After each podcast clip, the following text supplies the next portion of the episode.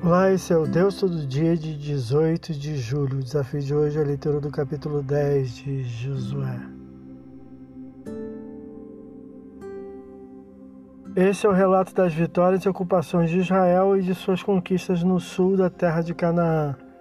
O rei da cidade antiga, que no futuro será chamada de Jerusalém, ouvindo da vitória de Israel sobre Rai e Jericó e da aliança de Israel com os gibionitas, providenciou uma confederação de cinco reis contra a cidade de Gibeon, versículos 1 a 5, cujos habitantes solicitaram socorro ao aliançado povo de Israel, versículos 6 e 7.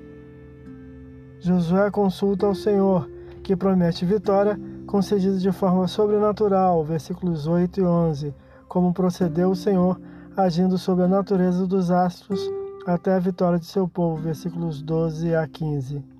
Após sentenciar os reis derrotados, versículos 16 a 27, conquistaram as cidades do sul de Canaã, procedendo conforme o mandato do Senhor, retornando ao acampamento em Gilgal, versículo 28 a 43. Dali haverão de sair a tomar as cidades do norte de Canaã, como veremos no próximo capítulo. Esse é o Deus todo dia, boa leitura que você possa ouvir Deus falar através da sua palavra. Agora segue a mensagem e pensamento do dia do pastor Heber Jamil. Até a próxima.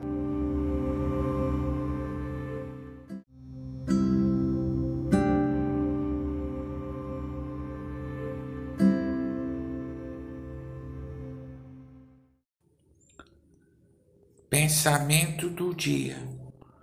No mundo onde há muitas distrações, o foco é um diferencial. O Senhor Jesus deixou aos seus seguidores o ID, que nunca devemos perder de vista. Nossas igrejas locais devem ter como prioridade o cumprimento das comissões deixadas por Jesus para que nunca percam sua relevância no mundo. Pastor Heber Jamil, que Deus te abençoe.